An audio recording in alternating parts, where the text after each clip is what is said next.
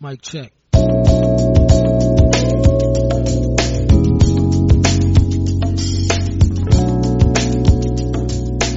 Olá, bem-vindo a mais um Locadora do Trash. Eu sou o João. Eu sou a Isa. E eu sou o Ronald. E muito bem, muito bem, muito bem. Estamos de volta para mais um Locadora do Trash aqui no site do Terror Mania, né? E dessa vez a gente voltou para falar um pouco daquela série que a gente estava falando um pouco, né? De grandes diretores do horror, né? Se vocês entrarem no site do Terror Mania, vocês vão procurar e ver que a gente já fez um especial sobre o David Lynch, do Alfred Hitchcock, do George Romero, do John Carpenter, que teve até a presença aqui do pessoal do Cine Poeira, né? E também do Terence Fisher, né? Esse diretor excelente que a gente comentou. E hoje a gente vai falar de mais um diretor, dessa vez do outro lado do mundo, aproveitando que a gente tá no clima das Olimpíadas, falar um pouco sobre o Takashi Miike, né? Esse diretor excêntrico que coloca bastante coisa, é, vamos dizer, para você não assistir junto com seus pais na, na televisão e tal. E que é o Takashi Miike, né, que eu falei. Então é, vamos dizer que vocês vão levar um choque no primeiro filme deles, acho que talvez vocês levem um choque, né? Mas beleza. E para esse episódio eu tô aqui com o cara que que é o o Ronin do, do Cine Poeira, o cara que anda por vários cantos aí da internet, que é o Ronald. e aí, Ronald, tudo bem, cara? Como você tá, cara? Tô bem, tô bem. Muito obrigado mais uma vez pelo convite. É sempre um prazer participar aqui. Que é isso, cara. A gente fica muito feliz quando vocês vêm aí. Eu já chamei solo o Luiz para gravar sobre Kung Fu e tal. Daí eu, eu chamei você para esse aqui do Takashi Miike e tal, porque eu tava lendo também no, no seu blog lá no Vice Frenético algumas, alguns especiais de filme japonês que você fala também. Então eu falei, ah, vou chamar ele e agora só falta também o Oswaldo. Chamar um, um, solo do Oswaldo também pra gente comentar aí. Sim, é bom, é bom. Quando é. fica todo mundo junto também, às vezes é meio muita conversaiada, né? Muita bagunça. Às vezes um sozinho ajuda a fluir melhor. Ah, que isso, cara. Vocês, quando vocês vêm, é uma, é uma aula de cinema, cara. É igual que eu falo pra Dani, né? A gente grava uns recados, eu falo, ai, Dani, eu grave, é, a gente vai colocando os filmes que, que a gente comenta no, no, nos episódios no Filmon, né? Pro pessoal que vai ouvir, ter uma referência e tal. Eu falo, nossa, chamar a galera lá é uma metralhadora de referência, sabe? Porque é um filme por, por tempo, sabe? Que vai colocando. Sim, sim, isso é verdade. mas, beleza. Putz, cadê você? Eu sei que você tá no Cine Poeira aí, mas como a gente tá sempre com ouvintes novos, né? Se apresenta um pouco aí, fala dos seus projetos e tal, podcast. É, então, primeiro primeiro sobre o Cine Poeira, é, ele, ele, surgiu, o projeto do, um podcast surgiu da amizade, né, entre o trio ali, eu, o Oswaldo, Oswaldo em Pernambuco, o Luiz é, no Rio de Janeiro, eu morava em Vitória, no Espírito Santo, na época, é, e, e, isso mais de 10 anos atrás, lá por volta de 2008, cada um tinha um seu blog. Blog que, aliás, eu sou o único dos três que mantém até hoje, né? Que é o blog Visto Frenético. Uhum. É, especializado mais em filmes de gênero e tal. E ao longo dos anos, a gente sempre conversando, sempre batendo papo, nunca, nunca deixando de, de manter esse contato. Durante a pandemia veio a ideia de por que não transformar essa, esses papos é, em algo produtivo, né? Uhum. Um podcast, etc. E, e daí surgiu é, o Cine Poeira. Estamos aí já na terceira temporada. É, e tá sendo uma experiência legal. Ninguém tinha feito isso antes. E, bom, é isso. Entendi. Putz, é, eu sempre comento, né? Vocês fazem um excelente trabalho, adoro ver os filmes que vocês comentam e tal. O último que eu vejo que é o mais recente é do Mortal Kombat e tal. Achei Achei legal, porque foi mais ou menos a experiência que eu tive também assistindo o filme. Achei bem legal vocês comentando. Sim. E, e, até o Luiz soltou um spoiler que o próximo vai ser sobre o, o, o Black Caesar, né? O, o, chefão de Nova York lá. E tô louco pra ouvir também, que é um dos meus filmes favoritos também. É, na verdade, o Black Caesar a gente, a gente gravou a uh, segunda agora. Uhum. dois programas já gravados que vão entrar antes ainda. Ah, tá. Mas, mas em breve vai estar tá aí. A gente tá chegando no final da terceira temporada, falta poucos filmes agora, mas. Uhum. Mas também. E, e, o, o, o, podcast é mais sobre isso, né? Cinema de gênero, cinema. É, os, os, filmes que pegavam poeira nas locadoras, né? O cine poeira vem daí. É, terror, ação, exploitation, gêneros mais obscuros e tal. E tem essa verve mais nostálgica, né, com os filmes. Sim, sim. Putz, cara, eu acho foda, cara. Vai ficar linkado aqui pro pessoal também descobrir o Cine Poeira, que vocês vão amar também, que é um podcast muito, muito bom mesmo. Mas beleza, dadas as devidas apresentações, vamos então só pros recadinhos e a gente já volta então para comentar um pouco sobre a filmografia do Takashi Miike.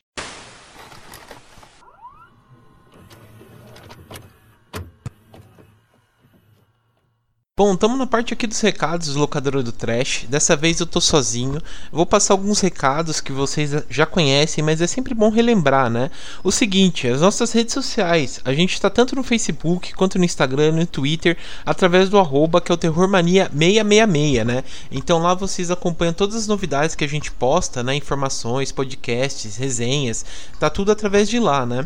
E o seguinte, você que curte o locadora do Trash, vocês podem ouvir a gente tanto no Spotify, iTunes, Deezer, Google Podcast, é, até o Castbox, né, que é uma rede grande de podcasts, vocês podem acompanhar a gente por lá. Também, pessoal, fala para vocês entrarem na nossa loja, né? Comprar as camisetas do Terror Mania. Vocês encontram todas as informações através do post, né? Que a gente coloca aqui no site. É, também lembrando o seguinte: você que gosta do, da trilha sonora que a gente coloca, né? É, de fundo no podcast e tal, eu disponibilizei através do Spotify as trilhas sonoras que a gente grava, né? Então vocês entram lá, ouçam, ouvem as trilhas, né? Que a gente coloca de cada episódio e curte lá também.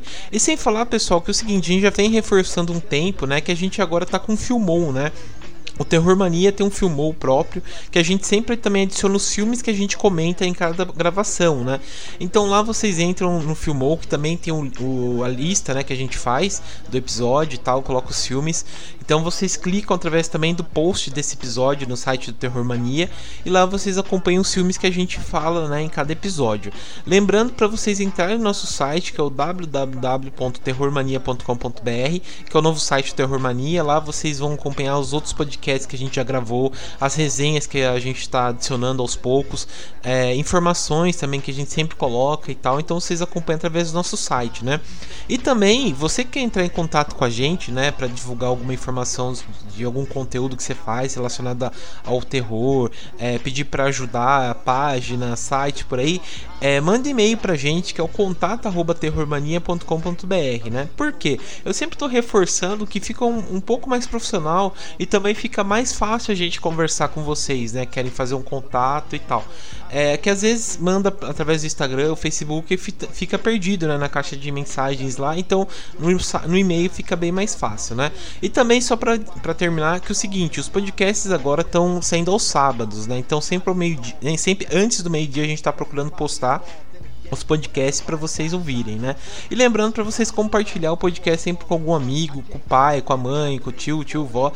Mandem a palavra do podcast aí pro para quem vocês conhecem, né? Porque assim ajuda a gente também. Então é isso, pessoal. Fiquem aí com o episódio dessa semana.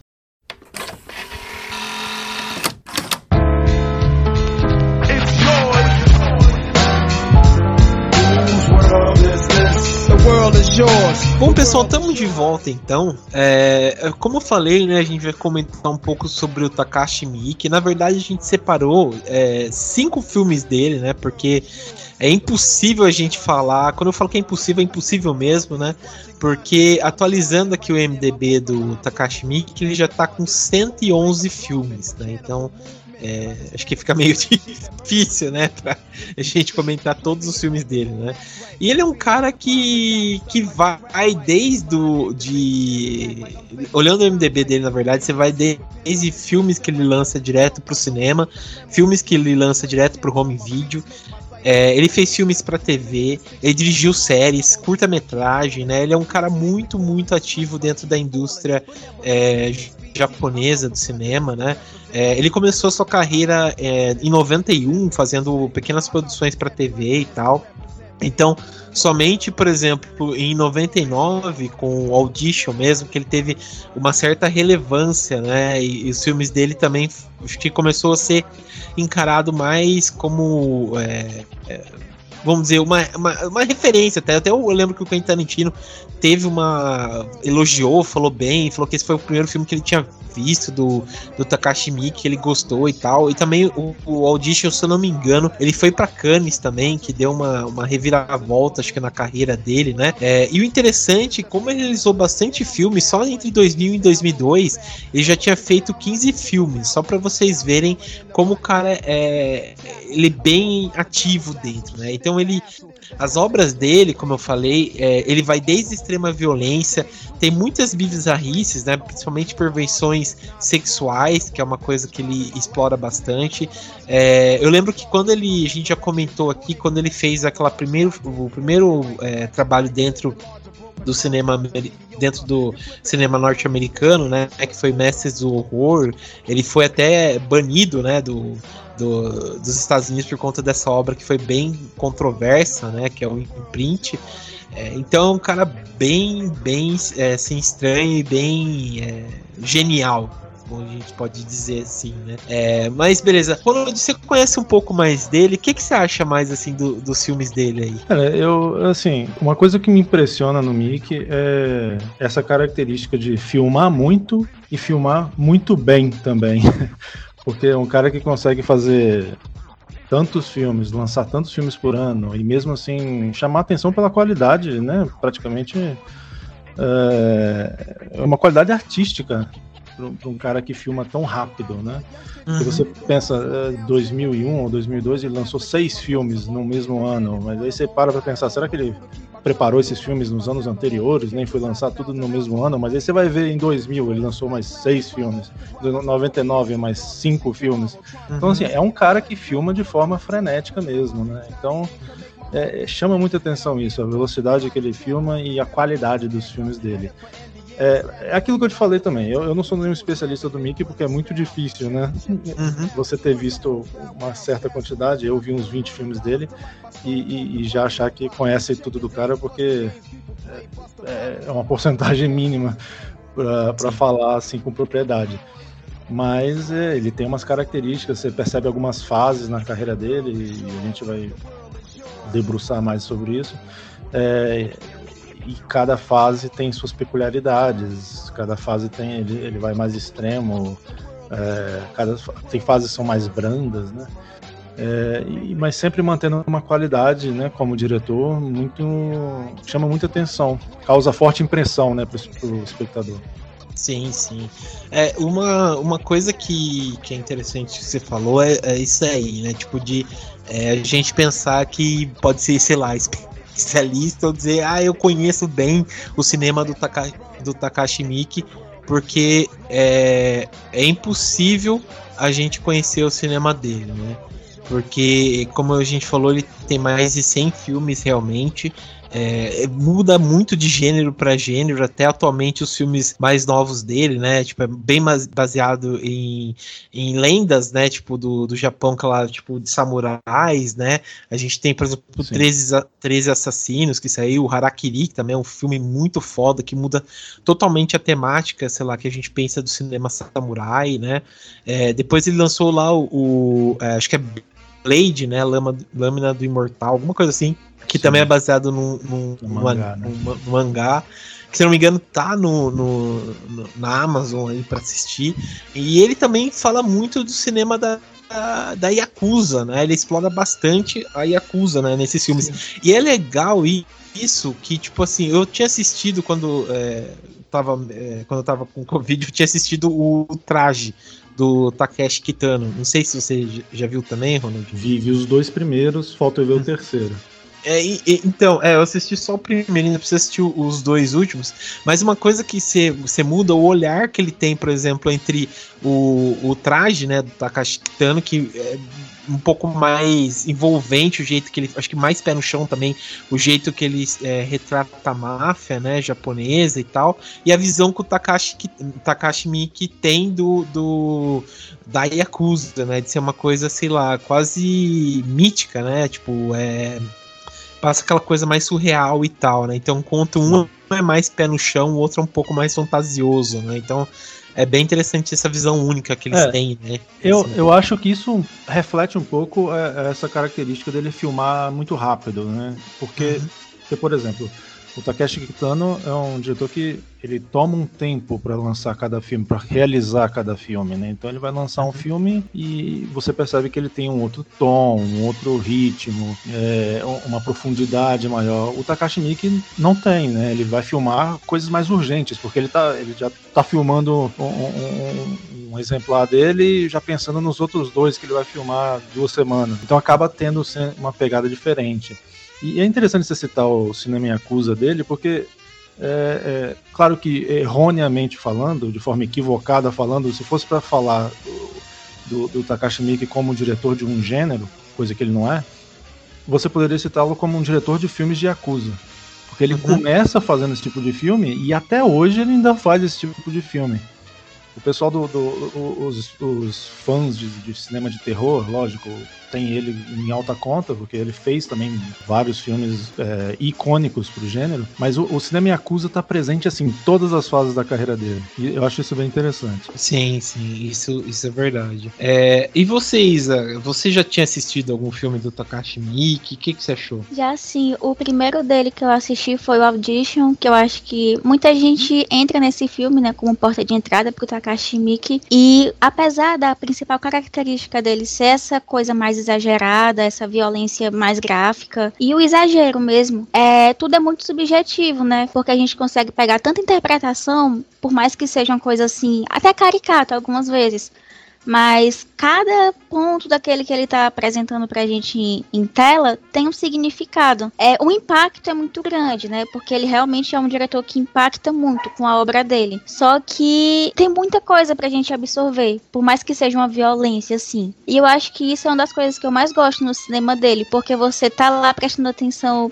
num gore em cena, mas tem muita questão de da própria história do Japão e da sociedade japonesa que a gente consegue absorver muito bem, em detalhes que ele vai jogando. Eu uhum. acho muito massa por conta disso. Mas sim, em primeiro momento, a, a, impressão que a gente tem dele é que ele tá ali para chocar, né? Mas uhum. o Takashi Miike, ele é muito mais do que isso. Entendi. É, ele, ele é bem mais mesmo. A gente, é, ele é sutil nas obras que ele, que ele coloca, né? No que ele quer dizer e tal. Você tem que ter um bom aprofundamento no, no que ele vai falar.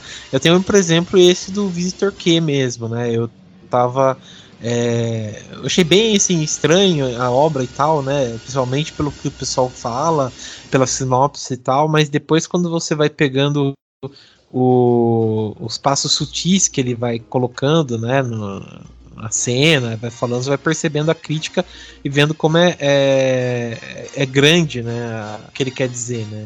Eu achei bem legal mesmo. É, e a questão assim da bizarrice é como se fosse até um empecilho pra gente poder prestar atenção no que realmente está sendo contado ali. E eu acho isso muito massa também, porque digamos que é um desafio, né? Aí você não assiste o filme só uma vez. Aí você já se vê obrigado a assistir mais vezes porque tem muitas, muitas camadas. É, é exatamente por isso que eu não, não eu concordo plenamente que o choque que ele cria não é vazio, né? Eu acho que ele tem esse, essa intenção de de, de causar sensações limites, né?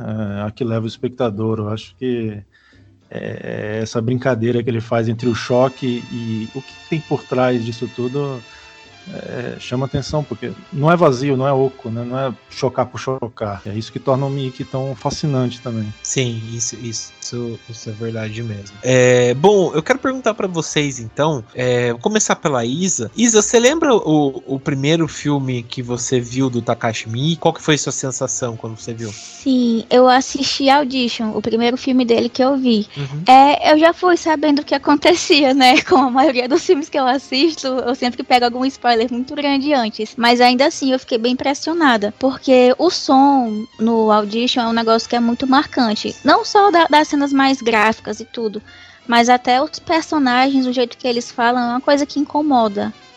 E eu acho que ele também trabalha muito, pelo menos nos que eu vi dele até agora, né? Porque são muitos. Mas os, os poucos filmes dele que eu vi, trabalha muito esse desconforto em relação ao som. Eu acho que a primeira impressão que eu tive foi o desconforto mais com o som do que com a parte visual. Entendi, entendi. Isso, isso é verdade mesmo. Você teve mais com o som do que com a parte visual, você achou? Isso, Eita. porque eu acho que, como eu já consumo muito filme mais extremo, a questão visual eu tô mais vacinada, sabe? Só que eu nunca tinha prestado atenção no som, o desconforto que ele podia me causar. Uhum. E no uhum. Audition eu percebi isso bastante. Nas cenas finais, né, que é o acho que a maioria das pessoas que já vai ver esse filme já vai sabendo o que vai acontecer, porque ele se vende com essa cena. Mas quando você assiste lá direitinho e vê todo o trabalho de som, impacta mais do que a questão gráfica. Até porque não foca muito, né? Na, por mais que tenha violência gráfica, é, as cenas não focam muito no, na execução daquilo. Uhum. Mas o som tá lá, você querendo ou não. Você pode fechar o olho, mas você não, não pode parar de ouvir. Isso é verdade, você pegou bem mesmo. Somente. a gente vai comentar, mas é principalmente numas cenas e tal específicas, né? E, e, e você, é, Ronald, você lembra o primeiro filme que você assistiu dele? E qual foi a sensação que ele passou? Nossa, é, então, tem tanto tempo, eu acho que tem uns 20 anos que eu, que eu não, 20 anos já seria demais. Eu acho que tem uns 16 anos que eu entrei de cabeça no Mickey. Porque ele é desses diretores que você vai entrando no cinema extremo, né? No cinema de horror e, e exploitation, que você vê alguma, quer ver algumas coisas atuais e o Mickey acaba sendo uma porta de entrada mesmo. E eu não lembro se eu assisti Wish the Killer ou Audition, mas eu tenho a impressão de que também tenha sido Audition. E a impressão foi a melhor possível, né? É é, uma das coisas que me chama a atenção, a gente vai falar ainda do filme, mas é, é, a transição de gêneros que ele faz com esse filme até chegar num, num, num crescendo ali do, do, do horror, de, tanto psicológico quanto gráfico, né? Uhum. É, é, bem impressionante. Entendi. Putz, a, a minha, minha primeiro, primeira vez que eu assisti, na verdade, foi até uma curiosidade, eu tava assistindo um Omelete TV e tô até aqui com aberto o, o, o dia e tal, foi em 2009, foi o primeiro ano.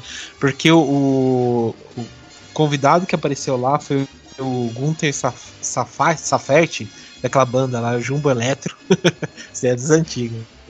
E ele indicou esse filme lá, o, o Audition também, né? E eu, eu, achei estranho, achei legal o jeito que ele, que ele falou da obra, me vem, comprou. De assistir me apaixonei. Daí logo depois foi It the Killer e tal, mas a primeira vez foi Audition e achei bem foda mesmo, cara. O jeito que é contada a história, como ele muda. E eu gosto bastante porque acho que todo mundo aqui foi apresentado por esse filme, né? E ele é como, sei lá, um, um vinho, alguma coisa, né? Que vai melhorando muito de, a partir do tempo, né? Porque eu acredito que quando você assiste pela primeira vez, você tem uma interpretação tal, mas depois quando você vai assistindo é, com outros olhares e tal, você vê que, que ele é um filme é, renovador no que ele tá proposto a fazer, né? Então é um filme foda mesmo.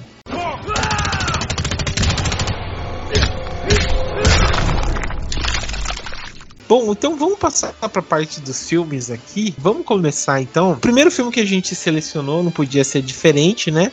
É o Audition, ou no Brasil como saiu a audição, né?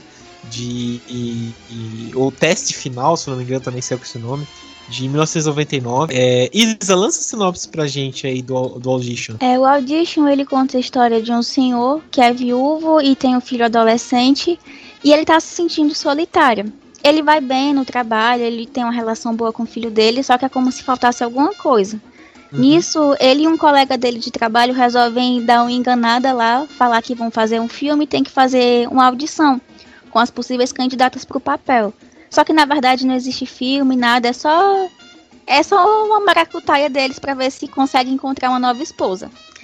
Nisso ele se apaixona por uma moça jovem que vai lá para conseguir esse papel, que ela é uma ex-bailarina que acabou se lesionando. Nisso eles se apaixonam, só que a gente descobre que ela não era tão boa pessoa assim quanto parecia e o filme muda completamente. Ele deixa de ser essa comédia romântica e a gente tem uma outra versão dele. Ele, ele deixa, abandona mesmo essa, essa parte do romantismo aí e vira uma coisa bem assustadora mesmo. é, Ronald, o que, que você achou, cara, da, do Audition? Assim? Você, re, você, você reveu agora para pro, pro podcast? Você curtiu? O que, que você sim, achou? Sim, revi tava, tava até ansioso para rever esse filme, porque vira e mexe eu pensava, uma hora eu tenho que rever esse filme, porque só tinha visto mesmo a única vez lá atrás, quando eu tava conhecendo o diretor. E realmente é aquilo que você falou, é, ele envelheceu muito bem. É, na verdade, eu nem gosto de usar muita expressão, o filme envelheceu. A gente, a gente que envelhece, né, muda, muda o pensamento. É verdade. mas, é, mas eu acho que, assim, é, tanto a maturidade da vida faz a gente perceber coisas novas. E esse filme continua impressionante, com o mesmo frescor, parece, do, que, que dá na primeira visão que eu tive do, do, desse filme. É, é, é, essa coisa que eu cheguei a citar de, de, da transição de gêneros, né? A Isa explicou bem na sinopse. Ele começa mesmo como uma comédia romântica, leve, né? Um filme muito leve, com um tom cômico, e, e, e de repente é, o Takashi Miike deteriora né, tudo que ele construiu até então para construir um mistério e que vai se agravando até chegar num, num, numa situação de violência extrema. Né? Uhum. É, uma coisa interessante é que é, a Isa até comentou que já sabia do que, que, acontecia. Eu, quando eu vi esse filme pela primeira vez, eu não, eu não sabia o que, que acontecia.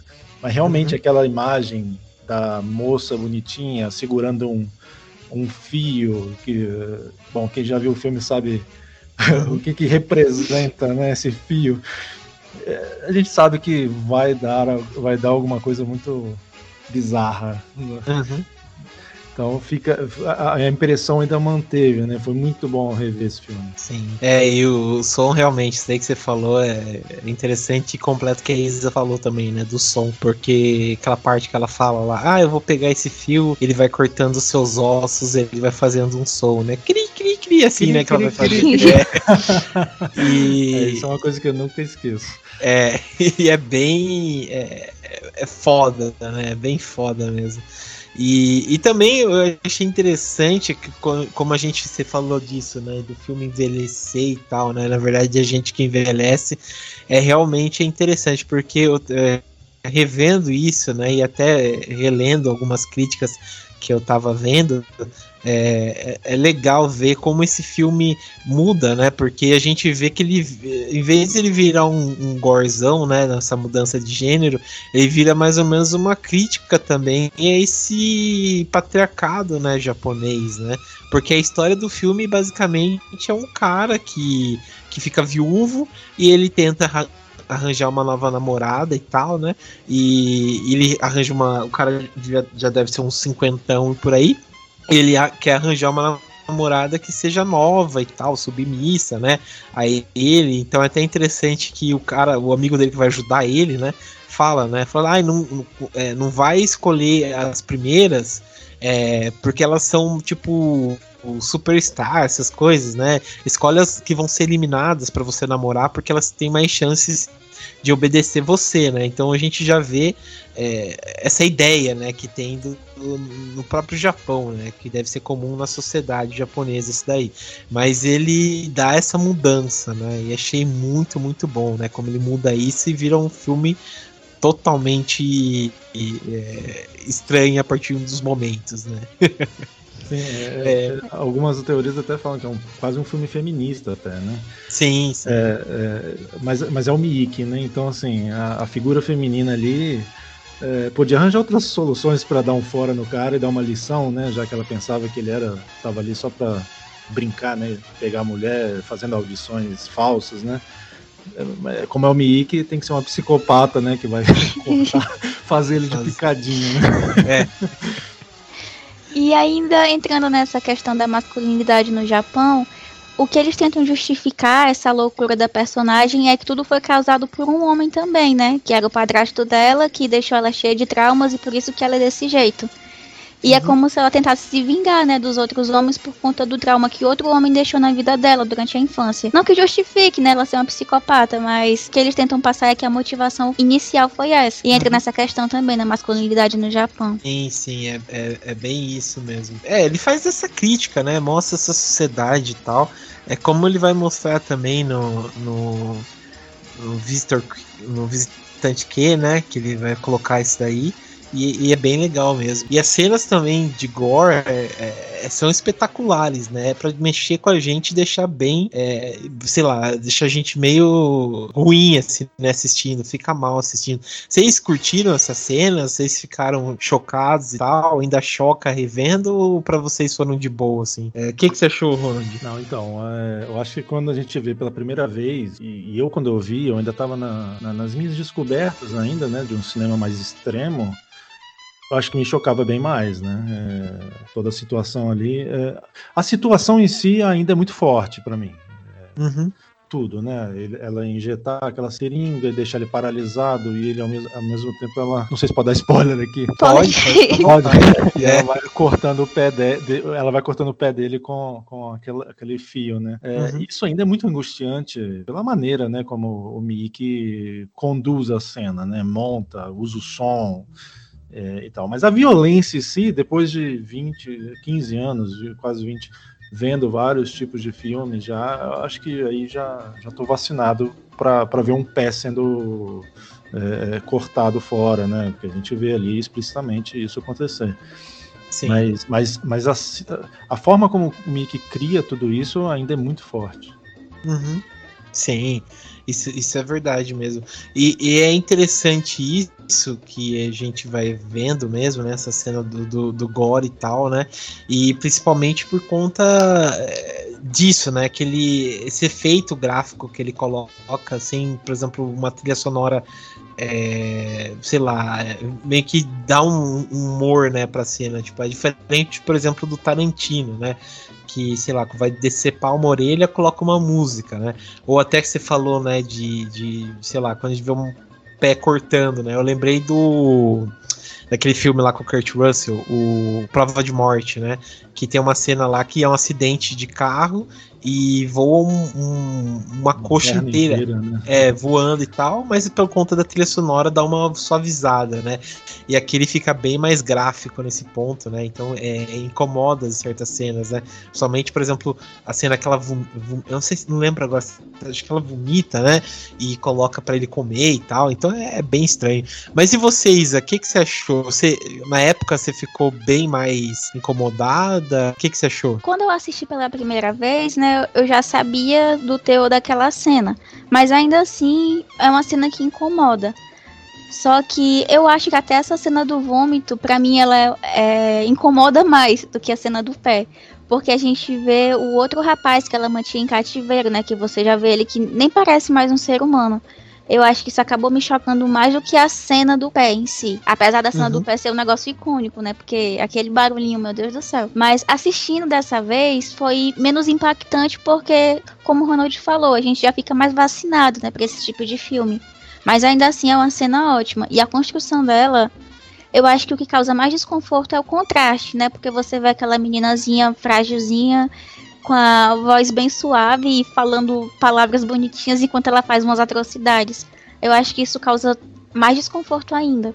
Que atuação, porque, né? É. Nossa, aquela cena dá, dá, dá muita angústia, porque ela fica falando umas palavras bonitinhas e repetindo enquanto ela tá fazendo coisas terríveis. Uhum. E eu acho que por isso que essa cena ela é tão desconfortável. Sim, sim. Isso, isso que é legal, né? e ainda tem aquela, aquela brincadeira que ele faz com a narrativa, né? De, de, tudo poder ser um sonho e depois não é um sonho. Era um sonho, não era um sonho, né? Sim, sim. Isso deixa ainda mais apreensivo ainda. Sim. Nessa questão de parecer um sonho, que às vezes volta, muda as pessoas, eu fiquei até questionando se aquilo que eles apresentam que aconteceu com ela realmente aconteceu ou se foi só uma justificativa para ela poder cometer essas atrocidades que ela ia cometer de todo jeito. Eu, até hoje eu tenho dúvida se ela realmente sofreu na infância ou se era tudo mentira para poder atrair as pessoas. É, é, isso é uma coisa que deixa assim, né? Tipo, é, eu acho que tira um choque porque por conta da, da. que ele mostra depois, né? Aquele velho lá que conta, que mostra, né? É, fica um pouco mais. É, é interessante isso que ele realmente deixa em dúvida, né? Eu acho que isso que é interessante do filme. Né? É, ele deixa aberto, ele não fecha. Sim. Pra gente tirar nossas próprias conclusões. Sim, isso, isso é verdade mesmo. É, bom, mas beleza. Vamos então pro próximo.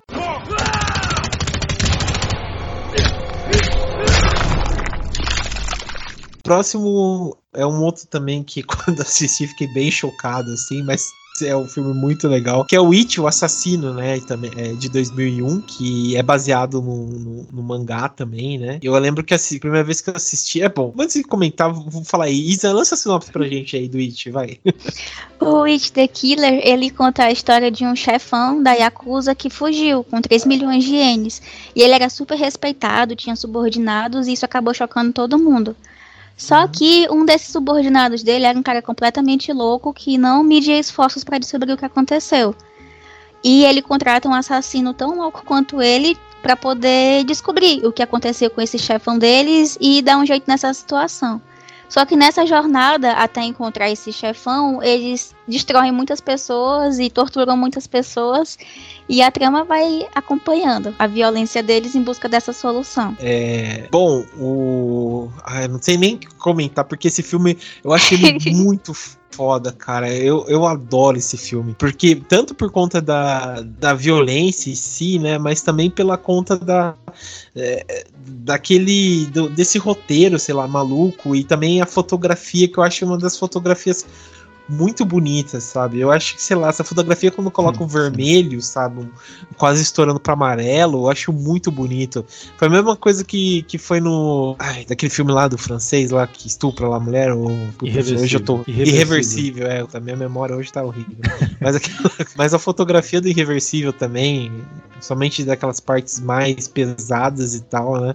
É, é, é muito bom. Mas adorei, cara. It the Killer é muito foda. O é, que, que você achou, Ronald? Primeira vez que você assistiu também deve ter sido chocante, né? Mas e depois, tu curtiu? Sim, exatamente, é isso. Foi chocante na primeira vez que eu assisti. é, é, cara, eu acho esse, essa, esse filme é da fase, dessa fase ainda é, é, pós-projeção internacional que ele teve com o Audition, né? Foi o filme que lançou ele internacionalmente. Então, assim, ele estava muito esquizofrênico ainda, apelando, né, para um grafismo muito forte. É, é, um filme de acusa, mas é, é tão extremo que, que é, nessa coisa da tortura, é, a gente, meu Deus, é, tem, tem, eu passo cenas na minha cabeça e, e, já me dão agonias. Aquela cena do, dos mamilos, por exemplo, o cara passa, passa uma navalha, pelo amor de Deus. Enfim. Mas para mim, assim, o, o, o, que ainda se mantém muito forte nesse filme, para mim, é o Kakihara, esse personagem. É, é, o gangster que tá querendo encontrar o chefe dele é, de qualquer forma. É, é um personagem, talvez o, o melhor personagem que o Takashi Miike tenha não criado, né, porque ele é baseado no manga, no mangá, mas colocado na tela, né? Uhum. Ele é muito mais fascinante do que o próprio Wish, né? Que é esse que é um super nerd, né? Que, que é meio que controlado é, mentalmente para fazer essa, essa, essas matanças hiperviolentas dele. Uhum. É, e o filme tem essa característica de ser uma espécie de sinfonia da violência, né? Com muitos, muito, é, é, é vísceras espalhadas no chão, muito sangue, é, grotesco mesmo, né? Uhum. Até hoje é. ainda mantém sua força. Sim, sim. É, o, o, o, personagem mesmo do Kakihara, né, como você comentou, é sensacional. Ele é o, ele, sei lá, ele esse aí é aquela coisa que tipo assim, apesar de ser nojento, né, as coisas que ele faz, ele beira realmente ao humor por conta da talvez da forma, né, da gente é, tentar ter um, um, alívio, né, da violência, né. É, essa aí você comentou das cenas aí, né, do, que ele corta, mas também a cena do, da tortura, do gancho e tal, é, é simplesmente... É, sei lá, ao mesmo tempo que você acha terrível, você não consegue parar de olhar, né? É, por conta dessas coisas, né? Dessa violência extrema Sim. que ele faz, né? Você falou, você falou da, da fotografia e, e isso hum. tem um pouco a ver com aquilo que eu falei. Esse filme já era o quarto filme que ele estava lançando em 2001. Então, assim, uhum. e mesmo assim você percebe uma beleza, uma poética, né? O filme tem Sim. cenas maravilhosas, de, de, bonitas, assim, visualmente. É impressionante. Tem uma das cenas ainda relacionada à fotografia que eu acho muito bonita, que é o contraste do, da violência que vai acontecer com a beleza da cena, que é uma que eles usam muito contraste de verde com roxo, que são as cores que ficam análogas, né, na, no círculo cromático. E dentro dessas duas cores de roxo e verde tem o, o Kakihara no meio cortando a própria língua. E essa cena é muito bonita, apesar de ser violenta, mas a construção da fotografia dela é um negócio muito bonito. Eu acho que a memória assim, mais vívida que eu tenho desse filme é justamente essa cena. Porque é uma coisa que marca quando você vê duas cores que se contrastam entre si, numa cena tão icônica quanto aquela, é, é marcante você lembra do filme por conta de uma cena bonita como essa. É bem interessante mesmo isso, né? Dessa coisa, né? E, e também os personagens, né? Que, que, vocês comentaram aí, o Ronald puxou, né? Do Kakihara e do It, né? É, o It que é aquele nerd lá, que, tipo, sei lá, tem problemas de com mulheres e tal, né? Então a todo momento você vê a cara dele e você fica, putz, esse cara deve ser um loser e tal, né? É, eu gosto muito daquela cena do começo, quando eu acho que ele é meio que apresentado, né? Que ele tá olhando lá aquela mulher e tal, e, e, e ele, tipo, tenta salvar ela, né? Ele tenta ser um herói e tal, salvar, mas depois ele acaba matando, que dá esse alívio cômico, né? Apesar do absurdo de ser aquilo lá, né? Você fica fica realmente, sei lá, um pouco chocante, chocado, né, com aquilo tudo lá. Mas ao mesmo tempo é muito bom. E é... eu não sei se é coisa da minha cabeça ou se realmente aconteceu, mas as cenas de morte do Kakihara, elas realmente são coisa que você consegue levar mais a sério, apesar de ser uma violência extrema. Já as cenas de morte que envolvem o It, é aquele negócio mais escrachado, que você vê que é um negócio falso, que é até engraçado quando ele parte uma pessoa no meio, por exemplo. Uhum. Mas as cenas de morte do Kakihara, elas constroem mais a tortura do que a morte em si. Eu acho que elas são melhores do que a, as cenas do It. Na verdade, Sim. o Kakihara é um personagem melhor do que o It, né? Como o Ronald já falou, ele é bem mais memorável Sim. do que o It. Sim. É a primeira vez que eu vi também, até no próprio trailer, quando ele tá fumando também, né? Que ele tem aquela, aquele corte na boca, né? Que eu não sei como gangrenou, não gangrenou aquela coisa, né? Mas ele fuma, daí sai aquela, aquela fumaça, ela parecendo quase um trem também, é, é, é muito foda, né? É sensacional mesmo. E todos os personagens também, né? São muito bons mesmo. É, a luta final entre os dois, ele falando lá: Ah, garoto, você tem sérios problemas, não sei o que, né? Achei foda demais. É, e é por isso que ele tá tão interessado em encontrar o chefe dele, porque parece, né, né, desenrolar da história, a gente descobre que ele tava com uma espécie de não diria uma paixão, mas era uma paixão pela dor que o chefe dele causava nele quando enchia ele de, de murro mesmo. É, é quase uma coisa. É, é, sei lá, é totalmente é, sadomaso, né? Mas é. totalmente total, sensacional. Sensacional. Esse, esse é... filme aí é uma, uma surra de parafilia que a gente leva, né? Porque todo mundo só é ligado à violência e ele tenta namorar uma moça, mas não dá certo porque ela não bate o suficiente nele. Enfim.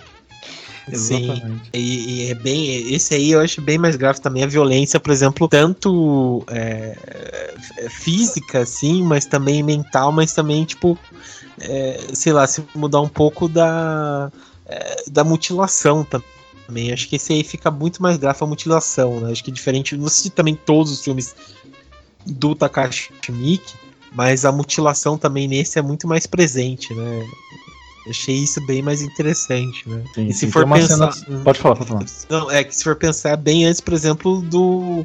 É, dos filmes que, tipo. É, é desse Totally Porn, né? Acho que é ele que inaugura um pouco esse Totally Porn, né? Porque é, filmes que foram ficar mais famosos, tipo Jogos, Jogos Mortais, é, o próprio o Alberg, né? Que o Takashi que participa, né? Participa de uma cena só que ele faz, mas é bem mais chocante isso, né? Acho que vai inaugurar esse Total Porn que depois ia ficar bem mais famoso, né, aqui pra, pra gente no, no ocidente. Achei foda. Mas o que, que você ia comentar aí, Ronald? Não, ainda sobre essa coisa do, do desmembramento, né? É, você vê a diferença entre o Wish e o Audition, né? Que, embora os dois tenham desmembramentos, um tem uma pegada um pouco mais, digamos, realista, ainda que não seja. Enquanto o Wish daquilo é totalmente estilizado, né? Tem aquele personagem do, do Bentor ali, do Wish, que ele tira aquela roupa e ele é todo musculoso. né? E logo depois o cara vê que ele arrancou o braço de, de um sujeito com, com, as próprias mãos e ele vai e tenta. Ah, será que é possível arrancar o braço de alguém com as próprias mãos? E ele tenta arrancar o braço do, do rapazinho lá que tá preso e ele arranca, puxando o braço dele. Então, assim, é, é, grotesco, é violento, tem muito sangue, é muito exagerado, mas, mas ao mesmo tempo tem um humor, né? Um humor muito ácido, né? Mas, mas não tem como. É, é, a, a, junção das duas coisas está muito presente nesse no Ish daquilo. Uhum. Não, é, é, isso, é, isso é verdade. Isso é a pura verdade mesmo. Dá bastante mesmo. O sentido de cada cena mesmo. É, mas beleza. Bom, vamos então passar pro próximo aqui.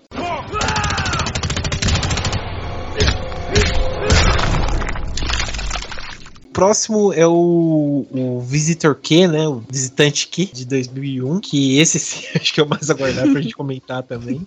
É, lança a sinopse aí pra gente, Isa. O que, que você achou? Então, o, o Visitor Kill, ele conta a história de um repórter que ele tá meio que finzinho de carreira por conta de uns problemas que aconteceram. E nisso ele resolve fazer uma reportagem bombástica falando sobre a violência e o sexo dos jovens do Japão.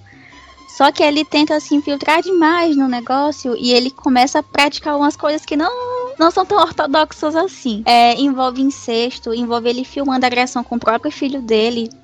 E também a esposa dele, o filho dele apanha e é humilhado na escola e repete o mesmo comportamento com a mãe deles. Uhum. Que por sua vez é viciada em heroína e se prostitui para manter o vício. E esse clima amigável de família se mantém até a chegada de um visitante, que é o visitante Kill Uhum. Que ele é responsável por mudar a realidade daquela família, só que com métodos que não são muito convencionais. E a gente vai vendo as atitudes deles, as coisas erradas, completamente insanas que eles fazem, e de que forma o visitante ele vai mudar essa situação. É, esse filme aí, como a gente estava comentando, né, ele é um dos mais acho que polêmicos, talvez, acho que não, mas um dos mais estranhos do do Takashi Miike, né? É, por conta da, tanto da fotografia, né?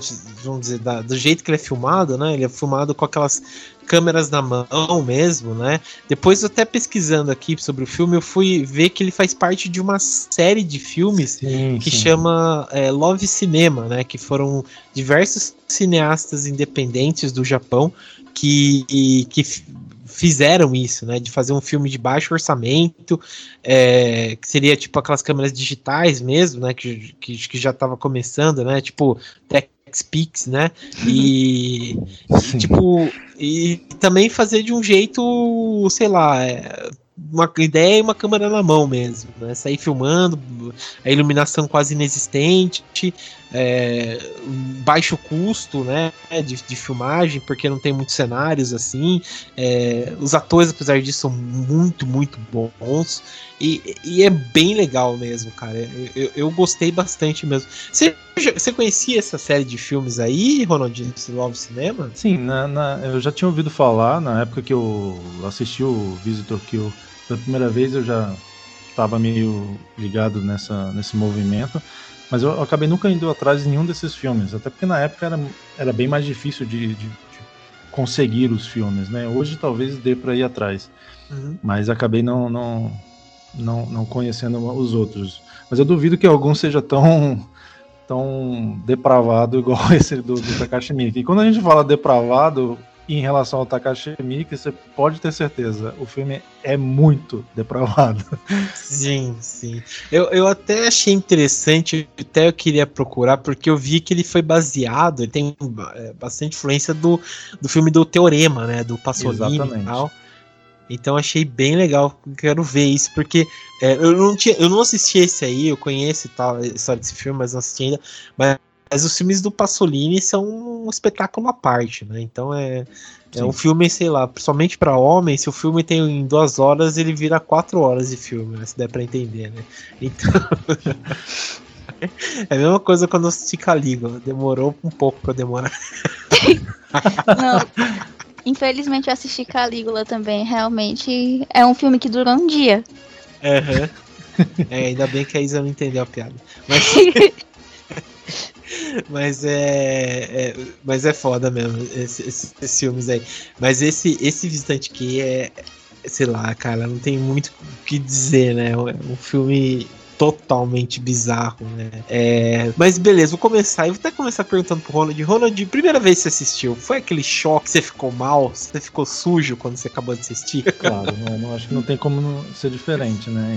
Esse realmente é uma sucessão de cenas e situações inacreditáveis, né? Numa escalada aí de, de, de sei lá, coisas extravagantes, sádicas, né, e, e, depravadas que você não acredita que o, que o Miike chegou nesse ponto, né. É, eu acho, acho que dentro desse formato que ele achou, dentro desse projeto, né, do Love Cinema, usando essas câmeras é, portáteis, né, digitais que estavam surgindo na época, e, sei lá, ele se sentiu livre para fazer o que ele quisesse e pôs para fora tudo que ele tinha para botar na é, e, e, se tratando de Miike, o resultado é esse filme, né? Talvez seja o seu filme mais é, bizarro, né? Uhum. É, é, é, o filme mais explícito dele em, em determinados aspectos. É, você vê quase sexo explícito ali, praticamente, né? Oral, né? Não de penetração, mas oral, você, você vê o cara ali com a boca ali. e, e nossa, é difícil de escrever, né? Algumas cenas. As cenas do leite, aquilo ali é, é, ao mesmo tempo que é genial ter aquelas ideias, é, você percebe que é uma mente doentia ao mesmo tempo, né?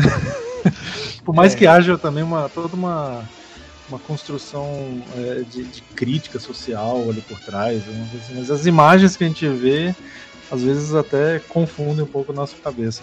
Vendo hoje, eu, eu, eu, eu acho que eu, é, é, mais palatável, obviamente. Uhum. A gente presta atenção em outros aspectos, como tecnicamente ele resolve as coisas. É, é, com tão pouco recurso, né, num filme de baixíssimo orçamento, embora os atores sejam realmente todos ótimos. E você vai ver esse, esse ator que faz o pai em outros filmes. Você vai ver ele no, no Crow Zero, que a gente vai comentar. Uhum. Eu acho que no Django ele também tá. Sim. Enfim, talvez seja o meu preferido desses cinco que a gente vai comentar aqui. é, e, e você, Isa, o que, que você achou? Eu nunca tinha assistido esse filme. Eu assisti pela primeira vez agora para gravar esse episódio. Daí eu não sabia o que é que eu podia esperar desse filme. E coincidentemente, eu tava fazendo um, um trabalho sobre amamentação. Aí começou aquele negócio, meu Deus, eu, eu, eu, terminei de assistir, eu tive que tomar um banho, porque eu fiquei me sentindo tão mal. Eu fazendo os negócios de, de amamentação e os bebês, eu vendo aquele negócio acontecendo, meu Deus, que errado. Mas, como eu fui sem saber o que eu podia esperar, eu me surpreendi muito, muito mesmo. Porque assim, é uma sequência de cinco parafilias por minuto e não tem como escapar do negócio, porque o filme ele é isso. Uhum. Claro que ele quer contar outras coisas, não é por meio disso, não é a parafilia gratuitamente. Ele quer contar outras coisas. Só que a primeira imagem que a gente tem é essa, chocante, né? E nossa, uhum. eu fiquei muito desconfortável algumas vezes. É o tipo de filme que se você for assistir em um computador, você diminui a janelinha, querendo ou não, porque você se sente mal é uma coisa tão errada de se ver. Porque, assim, tem a, a lactação que eu já falei, tem necrofilia, tem coprofagia, e você não tem tempo para respirar. Incesto. E você não tem tempo de raciocinar o que está acontecendo, porque é só aquilo sendo jogado na sua cara. E humilhação pública, e. Uhum. E você vê que é como se ninguém tivesse sentimento por ninguém, né? Que é o, a destruição da, da família. Porque o, o, protagonista, ele vê o emprego dele sendo mais importante do que o próprio filho dele, porque ele vê o filho dele passando por violência, humilhação e ninguém faz nada. Da mesma forma também com a esposa dele em casa, que ela sofre todo tipo de violência do filho dela e fica todo mundo lá. De boa, impassível, não tá acontecendo nada. E aí é desconfortável por isso, né? Porque você vê a apatia de todo mundo preocupado só com os próprios interesses e o mundo caindo, tudo sendo destruído e tá todo mundo lá interessado só no, no seu próprio ideal. Que a mãe, no caso, é a heroína, né? Aí o pai é o trabalho dele. E o filho, acho que a motivação da vida dele é tratar a mãe dele mal. Enfim, Sim. tá todo mundo errado no filme. Você não torce por ninguém porque tá todo mundo errado. Mas assim, eu quero assistir ele de novo porque tem tem muitas camadas, como eu já tinha falado bem no início, falando sobre o Takashi Miki. Tem muitas camadas. E se você aguentar lá firme e ver aquele monte de, de absurdo na sua frente, você consegue absorver bastante coisa. Só que aí Sim. tem que segurar um pouquinho o estômago. Sim, é, e, isso que você falou é verdade. Vocês falaram, na verdade, é verdade. É até complicado a gente ver tudo, né? Por conta que o filme, na verdade, assim, eu encaro isso como uma. tanto como uma perversão, né? Daquela da própria sociedade japonesa, né? Porque, por exemplo, é, sei lá, se vocês vão procurar, vão até complicar isso aqui que eu vou me expor bastante, mas tipo se você procura uma. Fica à vontade. Vá, bom, falar. Você entra no, tipo, no, no, no Xvideos, digitar vídeos pornô japoneses, vocês vão ver que tudo isso que acontece no filme é basicamente o que, sei lá, é, tem como tara os, os pornô japonês, sabe? Porque é lactação, é fetiche por mamilos, é, é essa coisa de incesto, é uma. né? É, isso, colegial, é, por exemplo, essas coisas de submissão. É umas coisas assim muito pirado mesmo, sabe? Então é uma coisa que, sei lá, tá dentro daquela sociedade, sabe? Talvez de você ser tão contido, de você ser tão proibido de fazer certas coisas, né? Porque a gente vê que isso é uma realidade, né? na, na, na da sociedade japonesa, né? Eles serem reprimidos. Os próprios homens, por exemplo, trabalham bastante, né? Não tem aquela vida, é, sei lá, é, que consiga se expor mais, né? As próprias mulheres também tem que ser sempre contida, tem que ser aquela coisinha, quase aquela bonequinha que, sabe, não pode falar, não pode ser, ser, ser certas coisas, né? Então fica aquela repressão, né? Então é repressão, sei lá, social, repressão é, da própria, sei lá, comunicação, né, de você poder se expor, daí a repressão sexual que fica aquela coisa maluca, né? Porque, sei lá, você vê hoje em dia é, cara que se casa com a almofada dele, né? É, porque ele se apaixona pela almofada do que por um ser humano. Nego que passa em, em cabine de, de, tipo, como se fosse aqueles lá de refrigerante, compra calcinha usada para cheirar. Então é, é aquela maluquice, né? Então acho que o Takashi Miike colocou também toda essa repressão, né, da sociedade japonesa aí dentro desse filme, né? Porque ele faz uma crítica muito boa, né, da, da dessa sociedade, né? É, até isso que, que a Isa falou, né, da, você não torce por ninguém, todo mundo tá nos seus próprios interesses, e é realmente, né? É, tipo, no começo você fica até com dó da mãe e tal, né? Por conta da violência que ela sofre, mas depois você vai vendo que ela tem problemas é, com drogas, né? Ela passa muito pano pelas coisas que acontecem na casa, né? E, e, e é justo esse visitante que aparece que muda, né, toda a, a, a, forma, né, como é vista as coisas, né, acho que, que, ele tenta dar uma melhorada, né, se a gente pode dizer assim, do, naquela família, né, dentro do ponto de vista dele, né, sei lá, é, então é. é você, vê, é você vê que o Takashi Miike pode ser qualquer coisa, menos moralista, né? Sim. Porque é, a, as pessoas não têm uma. Não, não, elas encontram a harmonia através desse visitante, não uhum. é, é, consertando o que tem de errado nelas, mas aceitando, né? Sim. aquela, toda, toda, aquela. É, é, esse, esse, essa sociedade ali representada, né? Com todas essas fetiches, todas essas coisas. É, é, muito erradas que estão ali representadas ali naquela família, tudo uhum. aceito, né, para ela, para essa reconciliação. Eu, eu, acho isso bem interessante. E eu, eu encaro esse filme como uma crítica àquele estereótipo de que os japoneses são passivos e aceitam tudo calado e calminhos, que as coisas só dão certo, entre aspas, quando eles tomam atitude e partem para violência. Até um alívio quando eles reagem a, àquela, àquele absurdo que está acontecendo quando a mãe joga uma faca no filho porque ele tá tratando ela mal, quando a menina leva uma pedrada na cabeça, quando atacam os meninos da escola que faziam mal ao filho deles. É, como é todo mundo tão passivo durante o filme todo, que quando chega esse ápice de violência, mais em autodefesa, é uma redenção, porque finalmente fizeram alguma coisa. Eu acho que esse filme ele encara muito essa crítica ao estereótipo passivo que as pessoas, pelo menos aqui no Ocidente, que a gente acaba tendo, né, do da população japonesa, que é um pessoal que é tranquilo demais e aceita tudo calminho demais, super educado, vi por essa forma também. E também a questão da lactação, que é o, o que mais aparece no filme, acho que tem mais tempo em cena, é como se fosse a figura materna sendo responsável por reunir a família. Que tem a, a cena do final que as pessoas estão se amamentando na mãe lá da família. E é como se todo mundo se reunisse em torno da figura uhum. que por mais que fosse aqui a mais agredida de todos os lados, ela que conseguiu reunir todo mundo no final. É, isso é uma coisa interessante, né? Porque é, você pensa que vai ter um desfecho, né? Que não vai aparecer a filha e tal, né? Do casal. Só que depois, graças a, também ao visitante, que, que ele aparece, né? É, porque ela, dentro desse daí que você comentou, né? Ela é agredida, né? E pelo cara com uma pedra na mão. Essa cena é muito boa. É, e ela aparece lá e eles vão lá mesmo, né? Então é é, é, é, estranho, né? E ao mesmo tempo é, é, é genial dentro disso, né? É. Uhum. mas e, e, você, Ronald? Que que que você achou assim? Tipo, você achou legal essa, esse final dele aí, dele todo mundo se reunindo em volta da mãe e tal? Claro, que que claro acho, acho que tem essa coisa de que eu falei do, do, do da falta de moralismo do, do Mickey que é, as coisas são, são, no fim das contas, eles se aceitam do jeito que eles são, daquele jeito depravado mesmo. É, é, de ajudar um ou outro, não importa o que esteja fazendo. O cara transou com uma morta e ficou agarrado nela. A, a mulher foi lá ajudar a soltar o cara. São cenas assim que fazem é, o Mickey ser quem ele é. Pelo menos nessa fase, né? Sim.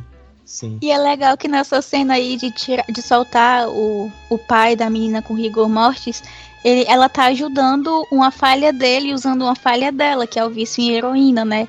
Daí a gente vê que os defeitos dele servem para alguma coisa no fim das contas. Exatamente. Sim, isso é, isso é, verdade. A cena que ele que ele depois ele mata, sei lá, a amante dele e tal e, e vai transar com ela morta é uma das coisas mais absurdas que você já viu, né? Sei lá, é, bom, enfim, estranho e é, é, o tipo de cena que a pessoa tem que assistir. O filme inteiro, né? Esse é o filme é, é, é o Mickey com essa ideia de, de criar sensações limites né, para o espectador.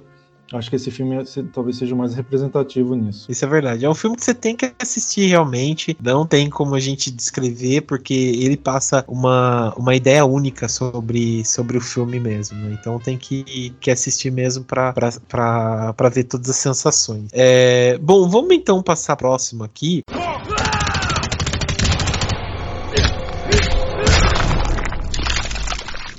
O próximo é o Crown Zero, né? Que saiu em 2007, que também é baseado no mangá. Só antes você gostou desse filme, Isa? Porque ele passa do, por essas coisas que tu. É, é, passando essas coisas que você gosta, né? De mangá, essas coisas. Você gostou? É, sim, o Crown Zero, eu pensei que eu fosse gostar mais.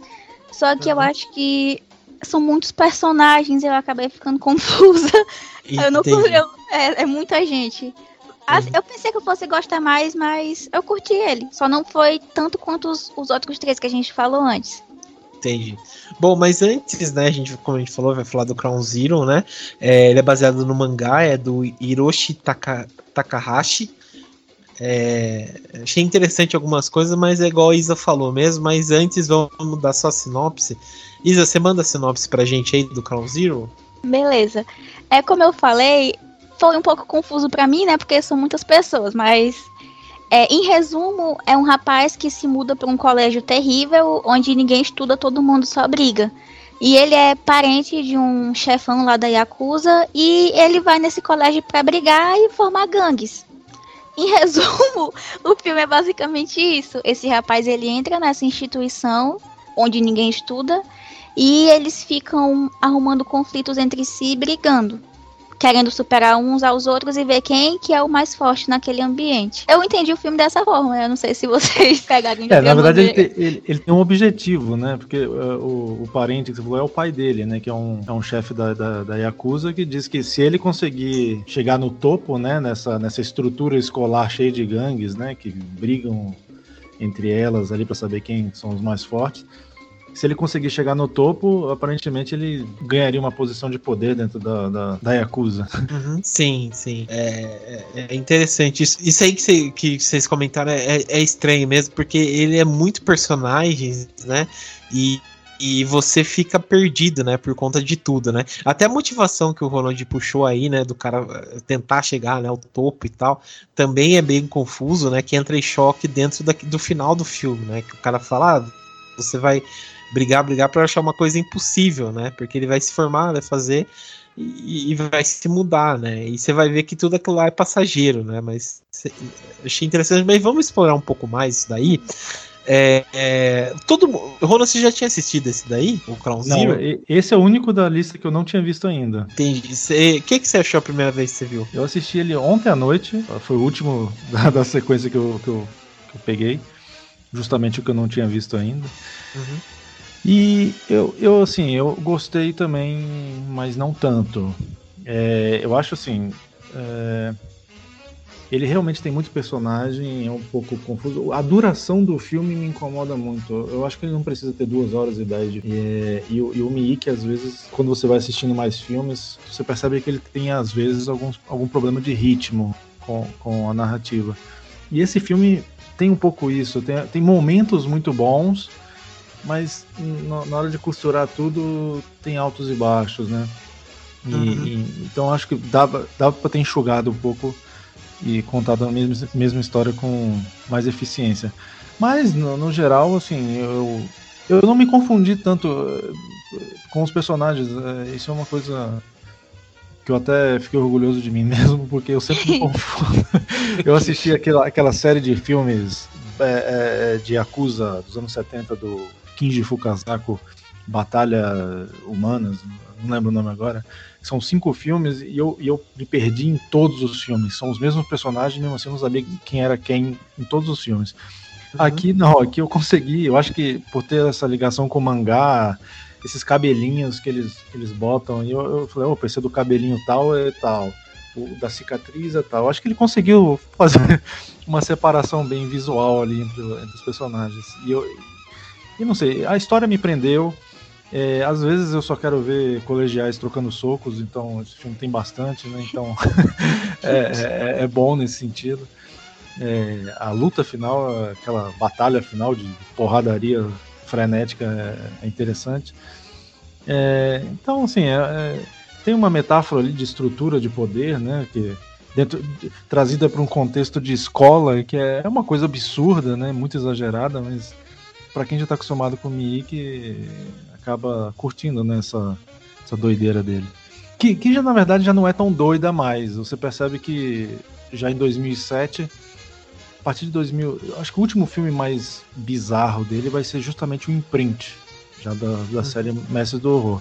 A partir daqui, ele entra meio que num limbo. É, é, o Sukiyaki também tem um pouco isso, que é do mesmo ano, uhum. é, dele tentar encontrar um tom pro cinema dele, porque como ele já tá famoso mundialmente dentro do cinema de gênero e tal, já ganhou uma projeção internacional muito forte, era já um, talvez o, o, o, diretor japonês mais conhecido do período, é, ele sabia que ele não podia subir tanto tom, ele já não podia fazer mais um, um Visitor Kill, um Wish the Killer.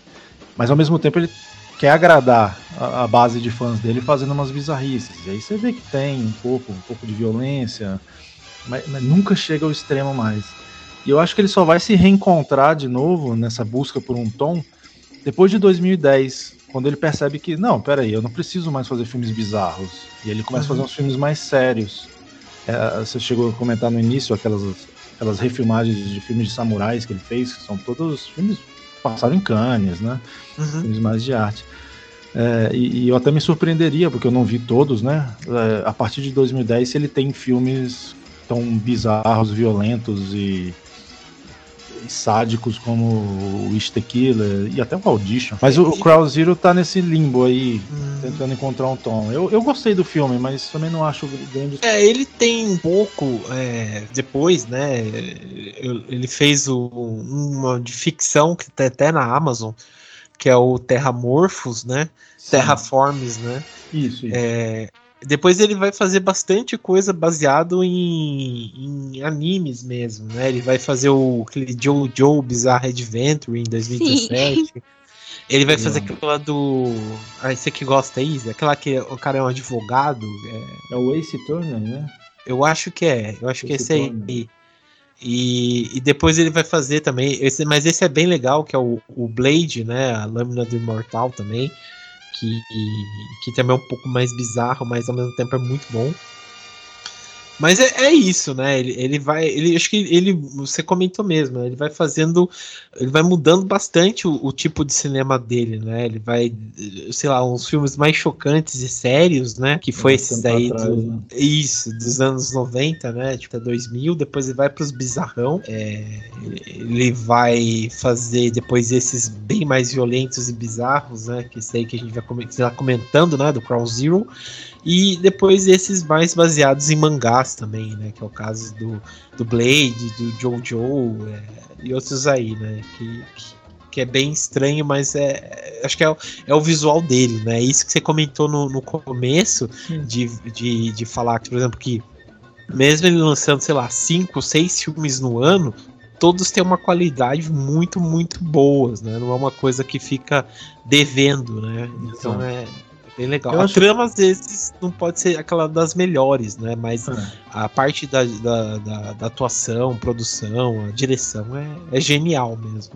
É. Eu acho que hoje ele, ele encontrou esse equilíbrio, né? Entre, uhum. entre ser um diretor ainda que, que trabalha ainda violência, trabalha temas. É, é, acho que temas mais pesados, eu acho que ele não, não tem tantos, né? Mas é mais, mais um diretor que faz filmes sangrentos, né? Violência, ação horror, mas a, o lado grotesco dele eu acho que ficou para trás um pouco. E ele encontrou um equilíbrio aí entre fazer uma, uma violência que agrade o seu público e também o público internacional que, que não, não, não tá tão acostumado com aquela violência extrema do cinema japonês do início dos anos 2000 que ele fazia. Eu, sim, acho que, eu acho que Crown Zero tem um pouco da gênese, né? Eu acho que essa fase 2007 dele é, ele começa a fazer uns filmes buscando esse tom, esse equilíbrio. Uhum. Sim, isso, isso é verdade. Ele vai buscar e vai deixando, né? Um pouco também juvenil, né? Se a gente for pensar, é, não ficar tão pesado. Assim, apesar de ainda ter, por exemplo, temas é, relacionados à máfia, né? Que é uma coisa que quase ele não abandona, uhum. mas ele fica um pouco mais suavizado em certos momentos, né? Exatamente, Somente com esse negócio. Uma palavra perfeita. Sim, sim. vai suavizando. Que é, ele que essa, que essa é interessante a ideia né dessa guerra de gangues estudantis e tal né e eles são porradeiros pra caramba né e até divertido mesmo né. É, mas e vocês o que, que você achou? Trial Zero ele não me pegou tanto quanto os outros mas eu ainda assim gostei desse filme.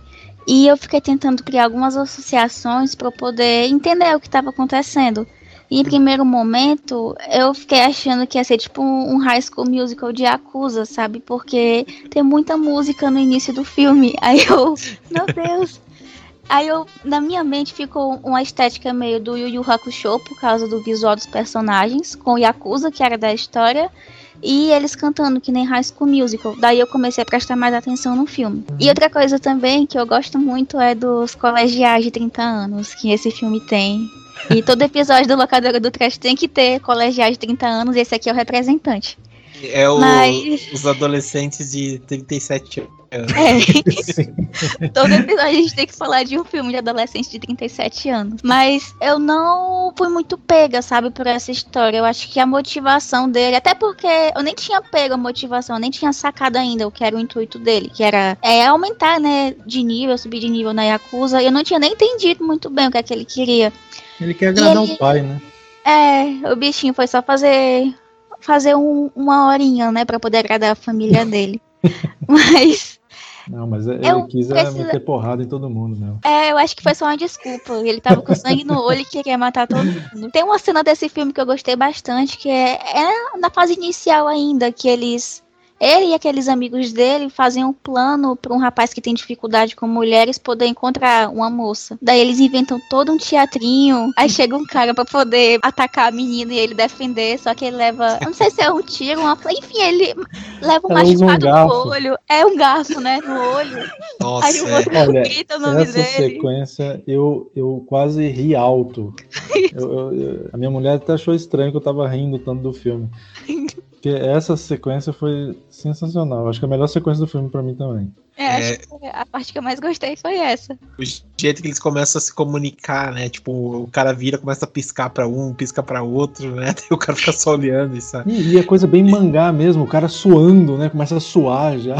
Sim, sim. Molhado. e o nome do cara que leva garfada é melhor, né? É calça mesmo. Eu, eu achei divertido demais, cara. É, e as cenas. Pode, pode falar isso. É, esse filme eu achei ele bem divertido. Só que na questão da história em si, que eu não consegui me apegar muito, mas na diversão, esse daqui ele, ele cumpre bem. Sim, sim, esse é um ponto mesmo. Da diversão ele cumpre bem e, e é bem legal mesmo. Né? Ele, ele tem também um certo, um certo drama, né? Aquela, aquele cara lá que, que é o mais velho também da, da Yakuza já, né? Que ele fica jogando de um time para outro. É, é, bem, sei lá, sentimental, né? A história dele e tal, dele se encontrar, né? Parece que ele tá perdido a todo momento, mas ele, ele se encontrar e tal, né? Achei bem legal, né? Vocês, mas só perguntando, vocês curtiram as cenas de, de briga, assim, de porrada? Vocês curtiram ou isso? Porque para mim o que vale mesmo é essas cenas aí. Né? vocês curtiram? O que, que você achou, Rony? É, eu, eu não acho assim das melhores, mais elaboradas cenas de, de, de, briga que eu já vi na história do cinema e tal. Mas, mas eu acho que acho que tem momento. Eu acho que tem umas lutas rápidas que acontecem mais pro início e a do final que, que são bem, bem feitas e tal. Algumas outras eu acho que a encenação assim é meio, meio fake demais.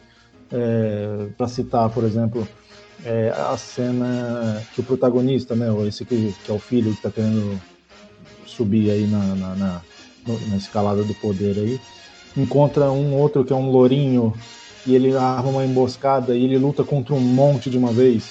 Uhum. Essa e ele, ele é, é arrebentado, ele levanta, luta mais um pouco, batem de novo, ele levanta. É, essa sequência eu já acho mais fraca. Uhum. Mas, mas é, é, um estilo bem grosseiro, né? O, o, Mickey não é, não é lá um especialista de filmes de artes marciais, de, de pancadaria, né? Então, é, e nem, desses, nem esses atores parecem ser lutadores de verdade, né? Então, acaba tendo sua graça, né? Uma forma grosseira de filmar. Eu, ao mesmo tempo que é estilizado, né? Um leva um chute e voa, né? Pela uhum. vidraça. É, tem, tem, tem uma mistura legal aí de, de, de, situações de luta. Acho que no geral ele funciona. Acho que funciona, não me incomodou não. Entendi. É, é bem interessante porque é bem mangá mesmo, essa coisa do cara dar um chutinho e o cara voar longe, né? Tipo, é. Isso é, é, bem mesmo. É um filme de luta tradicional, igual, sei lá, ele tá acostumado a ver, mas é, é, é, é legal ao mesmo tempo emocionante ver isso daí, né? É, a, a cena, o clímax, por exemplo, uhum. eu acho muito bom. Embora a luta, na, se você for ver a luta como encenação, assim, não, botando em comparação com outros filmes, ela perde, né? não, não tem uma plasticidade.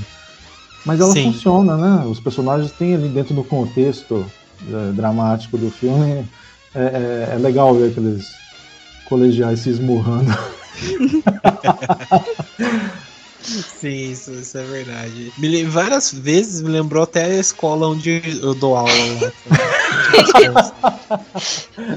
Mais ou menos assim, mas é fazer o quê? É, e, vocês, o que, que você achou? Você curtiu desse estilo aí da luta e tal? Isso, eu curti porque realmente parece briga de rua, né? E é divertido. É, e também outra coisa que dá a sensação de que você tá assistindo um anime shounen, que é aquela briga que tá todo mundo lá e tem um herói que cai, levanta, e todo mundo fica esperando o adversário fazer um discurso antes de bater, né? Todo mundo é bem educado, espera a pessoa falar antes de ir para cima. E eu acho que funciona, né? Até porque tem essa pegada mangá e representa bem essa, essas batalhas assim de, de briga em, em anime shounen apesar da coreografia não ser tão boa, realmente parece uma briga meio desengonçada de, de adolescente na rua, mas eu acho que funciona. Entendi. É, isso, isso é verdade mesmo. Funciona em certos momentos, né? Em outros realmente é bem estranhão, né? Bem, sei lá, qualquer coisa mesmo, né? Mas dentro desse ponto é, é, é interessante. O E outra coisa que eu ia comentar é as reviravoltas, né, que eles dão, né? Eu gostei assim, tipo, que eles viram quase. É, é vale a pena comentar que ele é uma trilogia, se eu não me engano, né? Tem uma parte 2, 3 e tal. Mas é interessante falar que, tipo, ele é meio, mais ou menos Dragon Ball Z, né? Porque sempre vai surgindo aquele cara mais forte e tal, que ele tem que derrotar, né? E, mas, sei lá, faltou aquela motivação para saber o porquê ele precisa derrotar, né? Beleza, ele quer ser o cara mais forte da escola e tal. Mas é um período só da sua vida, né? Tipo, você não vai ficar pra escola o, resto da vida, né? Sei lá, não vai ter é, 25 anos, né? Tá no segundo colegial, né? Se tiver um segundo é, colegial com 25 talvez, anos. É talvez eles estejam, porque lembra que eles são os adolescentes de 37 anos. Eu acho que é por isso que eles estão tão motivados. Que o resto Pode da vida ser. deles vai ser no colegial. Pode ser, é, se isso é, sua é, vida como se fosse um universo isso. paralelo onde essas, é. essas, figuras ficam eternamente na escola e tem que é. lutar para sair para ser o rei de lá dentro. É, isso é verdade, cara. Se a vida da pessoa for só isso, é, é muito triste mesmo, sabe? Imagina que tristeza passar a vida no ensino médio. Deus Nossa, eu nem lembro o que é o ensino médio. eu lembro porque eu tô lá quase todos os dias lá participando, mas é, é horrível, sabe? É uns lembro. dramas que você, sabe, que você quer, sabe? Ai, meu Deus. Não, é, o ensino médio é uma lembrança muito vívida que eu tenho, porque eu usava um colete ortopédico, daqueles que segura até o pescoço, e eu recebi Nossa. a alcunha de Cavaleiro do Zodíaco o ensino médio inteiro. é terrível. Ah, bons tempos. Ai, meu Deus. Ai, é. Bom, não, é, isso aí é ruim, sabe? Esses bullying é ruim, apesar. É, é, é ruim, é ruim. Enfim. É, beleza. Bom, vamos então passar, deixa eu recuperar. Vamos passar então pro, pro próximo aqui, é, pra gente encerrar.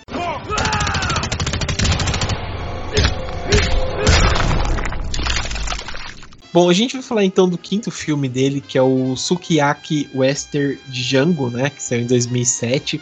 É, eu lembro que teve bastante, um hype bastante grande desse filme, né, é, por conta da, da do próprio Tarantino fazer parte, né? Na época ele tava, já, ele tava estourando, né? Mas sei lá, e sentar, né? E, e, eu não tinha assistido na época, eu assisti pra, pra gravar esse, esse, esse, eh, esse podcast e deu uma decepcionada muito grande assistindo, mas a gente vai comentar aqui, né? É, vou lançar a sinopse desse filme, que é o seguinte: ele conta a história de um forasteiro, né?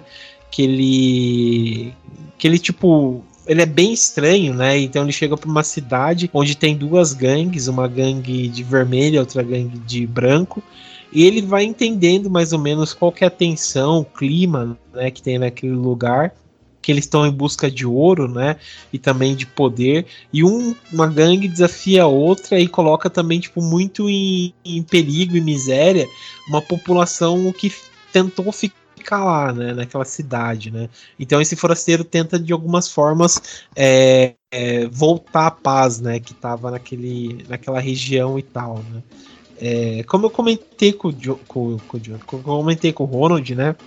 Ele lembra bastante é, por um punhado de dólares a mais, né? Que é um filme clássico do Clint Eastwood com o Sérgio Leone, né? Ou até o próprio o Yojimbo também, né? Do, do Kurosawa, é, que, que vai pegar também essa coisa, né? Do cara misterioso que chega, né? É, é, aquela, aquela figura, né? Que não tem nome, ela tem, ele, ele tem habilidades formidáveis, né? e ela chega para resolver aquela coisa e depois vai embora, né? É, é muito um John Wayne, né? Nesses filmes clássicos de John Wayne, que ele é assim, ele chega para resolver um problema, né? Raças de ódio, né? Que assim, ele chega para resolver um problema, né?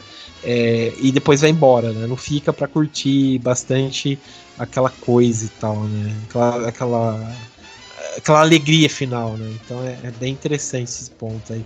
Mas e você, Ronald? É, a Isa comentou que você não conseguiu assistir, né, Isa? Não, eu só vi até uns 20 minutos de filme. Entendi. É, mas e você, Ronald? O que, que você achou desse filme? Olha, da primeira vez que eu vi o filme, eu também estava é, com, no hype, né? Porque, porque você imagina todas essas influências, né? Todos esses ingredientes misturados para fazer um filme dirigido pelo Takashi Miike, com a presença do Tarantino, você tem é, o Spaghetti Western, você tem filmes de samurai, tudo misturado num, num produto do Takashi Miike. Então eu não esperava nada menos do que uma obra-prima. E, e, já na época eu, eu não achei isso tudo, eu me decepcionei também. Mas eu, assim, e o filme pagou da minha memória praticamente. Como eu não achei grandes coisas, passou-se o tempo e eu já nem lembrava mais. Eu fui rever agora pro programa, é, tava curioso até para saber o que, que, eu ia achar agora nessa revisão. Vai que o filme melhora, né? Vai que eu. O filme não melhora, né? Eu que posso melhorar, como a gente disse. E eu senti a mesma coisa. Assim, eu não acho o filme ruim. Eu acho. Uh, tem, tem, essa questão do Tarantino no filme, né? O Tarantino era o fã do Takashi Miike. Só que uhum. Sukiyaki Western Jungle parece que é um filme de algum imitador do Tarantino. Sabe? Eu, é, essa, esse, esse, todos esses ingredientes juntos acabaram, sei lá, ficando uma coisa meio sem graça, meio, meio cópia demais de Tarantino, tentando pegar o estilo dele. É, não parece que é o Takashi Miike que está dirigindo, parece que é um fã do Tarantino tentando copiar ele uhum. e, e, e, e, botando o próprio Tarantino ali como um personagem. Eu acho, eu acho assim, o, o Takashi Miike tem muito a agradecer ao Tarantino pela projeção internacional que ele deu. Lá nos anos 90, o Tarantino já falava do Takashi Miike, e isso ajudou muito. Sim. Mas eu acho que existem outras maneiras dele agradecer o Tarantino sem, sem, sem, sem fazer um filme tão. parece bajulando o estilo do Tarantino. Parece um Kill Bill dos pobres, sabe? Com aquela toda referência junta. Parece que vai ser um épico maravilhoso e acaba sendo uma coisa sem graça, genérica. Ainda acho que tem um visual bacana, tem uns atores legais, uns personagens peculiares. É, é, é a duração eu também acho muito grande também. Sim. Ah, mas, mas tem uns tiroteios legais. É, no fim das contas, dá para se divertir se você tiver num bom dia, né? No clima para gostar de uma coisa assim. Mas não dá para esperar muita coisa. É, é, e isso é um pouco decepcionante, né? Porque é um filme para se esperar muita coisa, né? Por tudo que se, se, se envolve aí na, na, na, na, construção desse filme.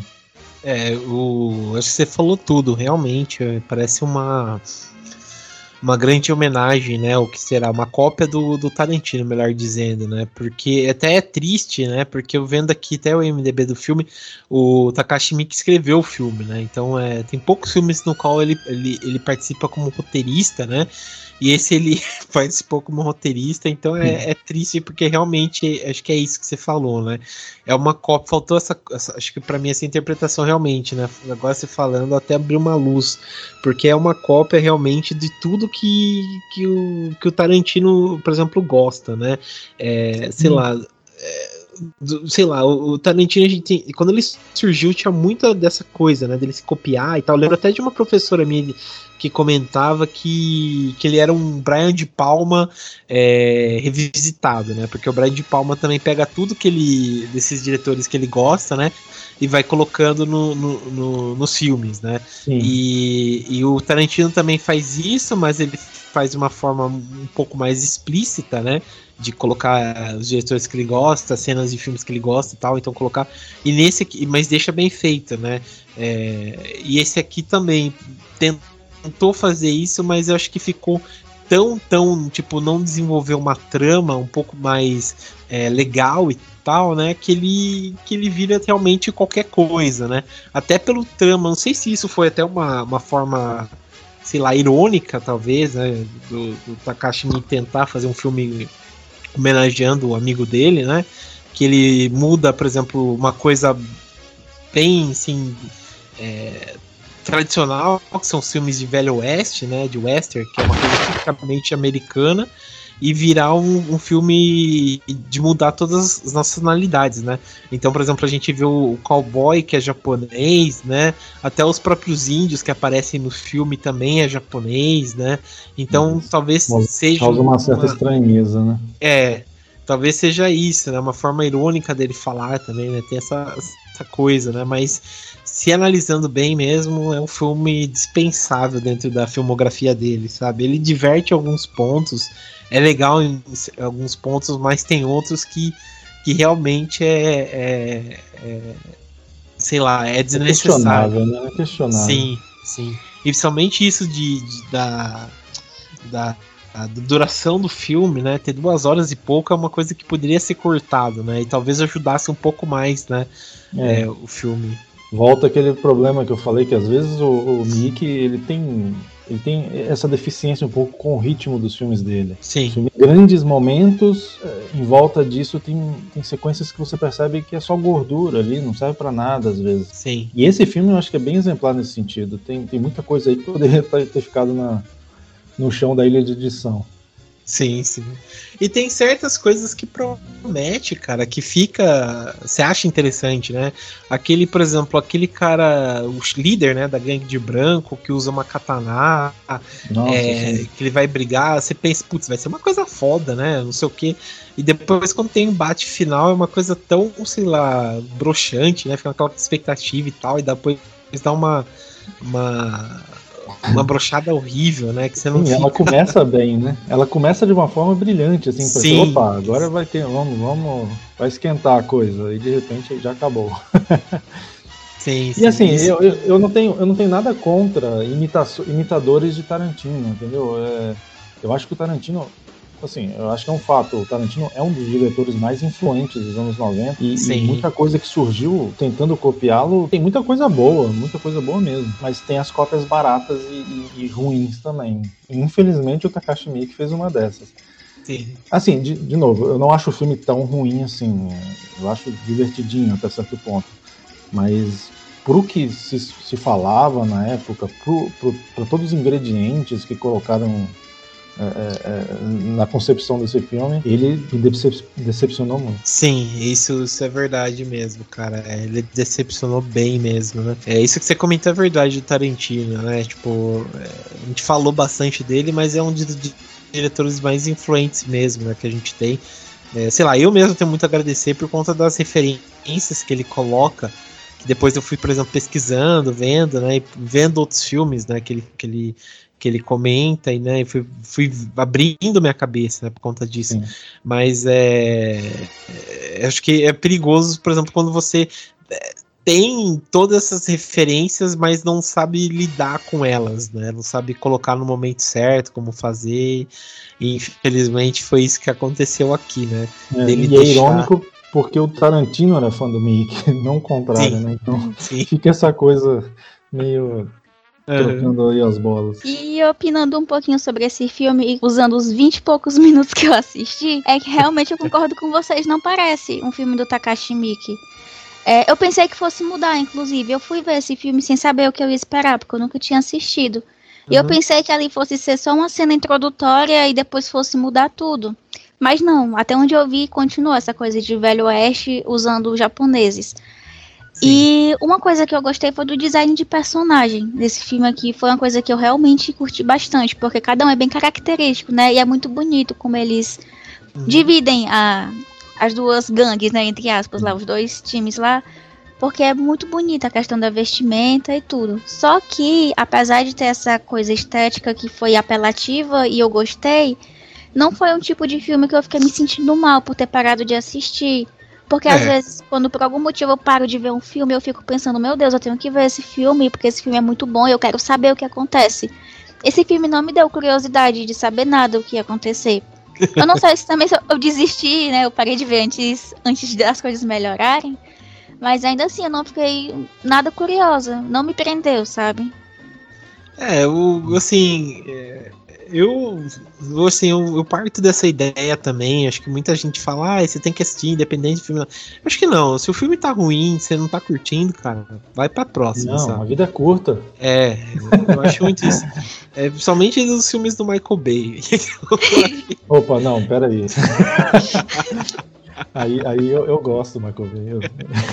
É, isso aí é, é, gosto, né? A gente discute até. Eu gosto legitimamente. Não, eu acredito. A Dani também. Eu vejo que vocês comentam lá.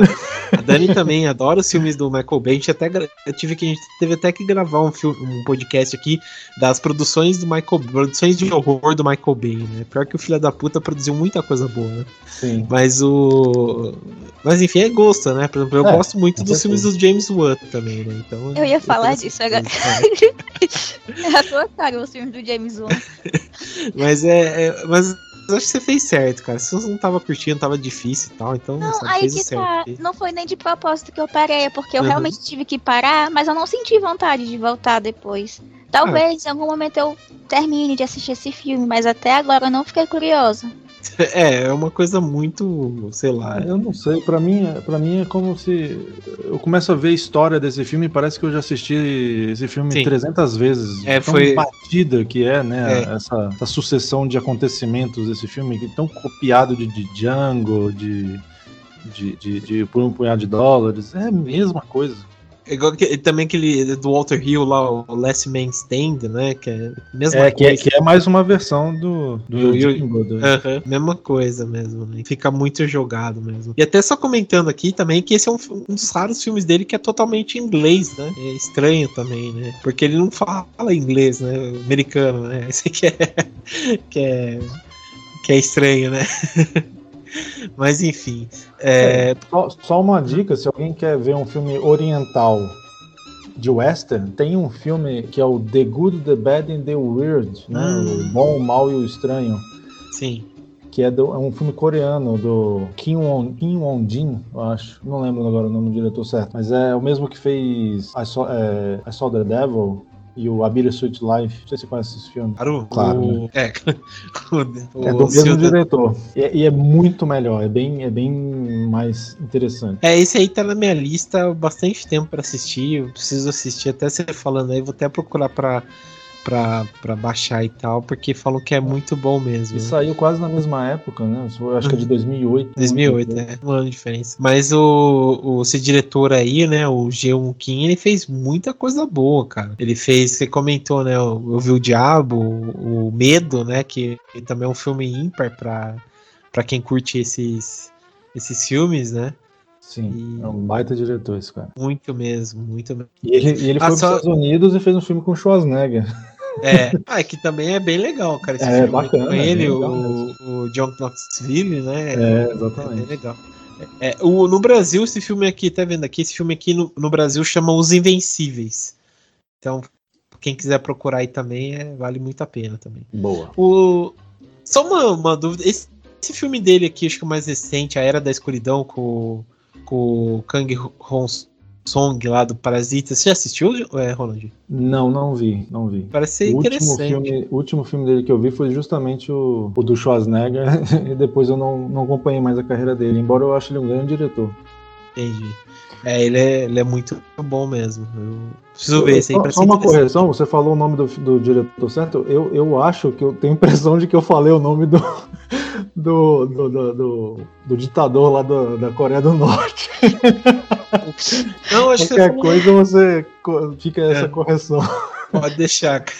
Eu falei, o que jogo. Mas beleza. Bom, é, então sem a gente se prolongar bastante, então quero agradecer a presença aqui do Roland. Obrigado, viu, Roland, pela participação, cara. Eu Valeu que mesmo. Eu que agradeço. É sempre um prazer participar. Que é isso, cara. Obrigado. Qualquer hora mesmo. a gente vai te chamar para participar lá do Poeira. Tô guardando essa, esse convite, hein? Então já vou agitar lá com o pessoal. beleza, beleza. E também quero agradecer aqui a presença da Isa. Obrigado, viu, Isa? Ah, obrigado também. Então, pessoal, é isso. Obrigado aí. Assistam os filmes do Takashi Miike aí, mas estejam preparados para se surpreender. E até mais!